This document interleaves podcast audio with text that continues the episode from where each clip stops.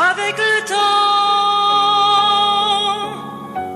avec le temps va, tout s'en va, et l'on se sent blanchi comme un cheval fourbu, et l'on se sent glacé dans un lit de hasard. La voix magnifique, j'ai quasiment le goût de dire éternel, de Dalida. Et là, euh, Mario Gérard, euh, le chroniqueur de la presse, signe un texte ce matin, Ardisson qui parle avec les morts. Mario, tu es là. Oui, en chair et en os, oui. Alors Thierry Ardisson, donc euh, évidemment animateur français bien connu, qui a lancé une, une nouvelle émission d'entrevue documentaire dans, dans laquelle il fait revivre des stars disparues, des stars décédées. Et là, je vais te laisser nous expliquer dans le détail comment ça marche. OK. Alors, ben, d'abord, l'émission s'appelle Hôtel du Temps. Et euh, là, ils ont tourné trois épisodes. Le premier épisode était hier soir sur France 3. Euh, j'ai regardé ça parce que, bon, moi, j'ai un VPN sur mon ordinateur, ce qui fait que j'ai pu euh, aller regarder l'émission en même temps que les, Français. Et alors, ce qu'il fait, euh, Ardisson, c'est assez fou, là, c'est assez flyé. alors, techniquement, ce qu'ils ont fait, ils prennent une comédienne, donc, il y a une comédienne qui est là, qui a, joué au départ Dalida avec les robes et les perruques et tout ça. Sauf que ils ont utilisé la technique du deep fake qu'on connaît assez bien ici parce que bon, il y a plusieurs euh, euh, applications qui, qui, qui, qu'on peut acheter là, puis on, peut s'amuser avec ça. Mais bon, c'est, le résultat est assez relatif. Là, ils ont vraiment poussé la chose plus loin. Ils sont allés vers le studio MacGuff, qui est spécialisé en France dans les images 3D. Alors, ce qu'ils ont fait, c'est qu'au montage, ils ont accolé le visage de Dalida sur celui de la comédienne pour chacun des plans. L'émission fait quand même une centaine de minutes. Là. On la voit, ils, font l'entrevue à différents endroits dans l'hôtel, euh, l'hôtel du temps. Et alors, donc ça, c'est pour l'image. Pour ce qui est de la voix, alors là, ils ont travaillé avec l'IRCAM, qui est un, institut de recherche de coordination acoustique à Paris. J'ai déjà fait un reportage sur euh, l'IRCAM. Ils sont vraiment... Euh, c'est fou, là. Il y a des grands, grands spécialistes de l'acoustique. Et alors, ce qu'ils ont fait, c'est qu'ils ont enregistré euh, plusieurs tracks de la voix de Delida. Ils sont allés chercher les phonèmes, toutes les syllabes, les intonations, sa façon de rouler les airs et tout ça. Donc, encore là, au montage, ils ont filtré la voix de la comédienne à la vraie voix de, Dalida. Et ça donne quelque chose absolument, écoute, c'est renversant. Et le plan, sur le plan de la réalisation, c'est vraiment, vraiment réussi. C'est très, très beau.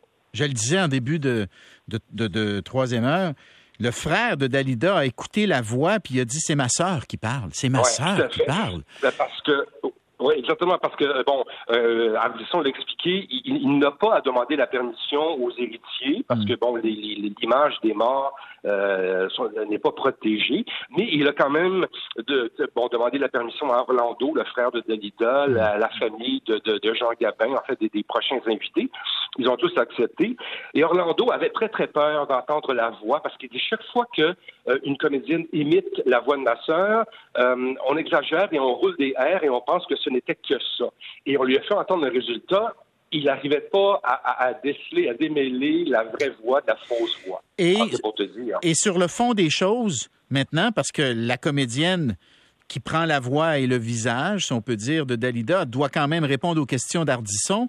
Et le contenu des réponses s'inspire d'entrevues qu'elle a données. Donc, ça aussi, ça doit être assez fidèle à ce que, à ce que Dalida, mettons, aurait répondu si elle revenait parmi nous. Euh, Exactement. Alors, Dalida, elle est complètement recréée, elle est artificielle, mais tout ce qu'elle dit, c'est vrai, c'est authentique. Alors, ils ont fait un gros travail de recherche, ils ont regardé, écouté beaucoup d'entrevues, et c'est à partir de ça qu'ils vont scénariser. Euh, c'est une fausse entrevue, dans le fond, parce que euh, Ardisson, sa question, elle est scriptée, elle est rédigée d'avance, et la réponse aussi. Donc, tout ça, c'est joué, tu vois. Mais alors, donc, tout ce qu'elle dit durant l'émission est vrai, elle l'a déjà dit. Sauf que, bon, à la toute fin de l'émission, euh, il lui fait raconter son suicide.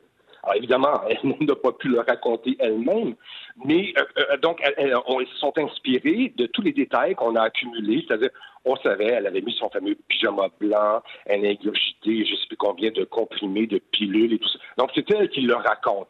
ça, c'est assez troublant, j'avoue. Et à un moment donné aussi, la seule petite liberté qu'ils ont prise, c'est elle, demande, parce qu'on sait qu'elle était très très proche de François Mitterrand. On, a même appris dernièrement qu'ils ont eu, ils auraient eu une, liaison.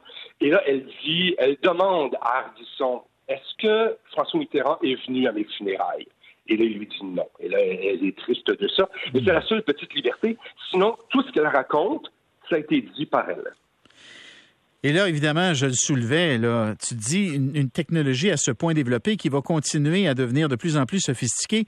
On s'imagine ce que des esprits malfaisants pourraient faire avec ça, là, parce qu'ils pourraient carrément te recréer, Mario, et te placer dans des, euh, dans des situations compromettantes, ou moi, ou n'importe qui d'autre, et faire croire aux gens qu'on l'a vraiment commis, qu'on a commis un crime. Et ça devient tellement aussi vrai que la réalité qu'à un moment donné, ça va devenir difficile de départager le vrai du faux. C'est ça que ça soulève comme débat éthique, là.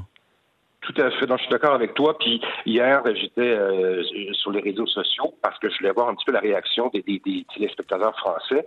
Et euh, ça, ça revenait beaucoup. Autant on était fascinés, autant il y avait un malaise face à ça. Hmm. Et effectivement, on, on, vit dans un monde euh, où la, fausse information est très, très, très présente. Et puis, il y a des fois, écoute, moi, je vois des choses passer sur les réseaux sociaux. Puis là, c'est clair, les ficelles, pente, puis on voit bien, là, c'est, truqué, c'est faux. Et tu as des gens, malgré ça, qui, y croient. Alors tu te dis, écoute, le jour où on va prendre un politicien, un chef d'État, et puis on va, on, va, on va le faire passer par cette technique de deepfake très, très sophistiquée, on va lui faire dire n'importe quoi, ça va être très difficile après ça d'aller, d'aller chercher la vérité. Et puis là, je pense à, tous les collègues, parce que maintenant, dans, dans la plupart des grands médias, tu as des gens qui, qui débusquent hein, la, la, fausse nouvelle, qui font du fact-checking. Comment ils vont faire? Euh, ils, vont avoir de la job euh, demain. Hein? Absolument. Puis, tu sais, une fois que ta réputation est à terre, là, ça a beau avoir été un faux, est-ce que tu peux la reconstruire? En tout cas, cela étant dit, euh, il, a, il va tourner une émission comme celle-là avec Coluche et avec Jean Gabin. Jean Gabin, pas sûr que je vais l'écouter, mais Coluche, j'adore Coluche, je tripe Coluche. Et malgré tout ce qu'on vient de se dire, je vais écouter Coluche. Je vais écouter Coluche, Mario Gérard. Gabin hier, il apparaît un petit peu dans l'émission de Lida. C'est absolument renversant. C'est vraiment réussi. On n'a pas vu Coluche. On a vu un petit bout avec euh, euh, Le Luron, Thierry Le Luron. Et on a vu aussi Claude François. Donc, il y a un gros, gros, gros potentiel pour les prochaines émissions. Mario Gérard, la presse. Merci beaucoup. Merci. Salut.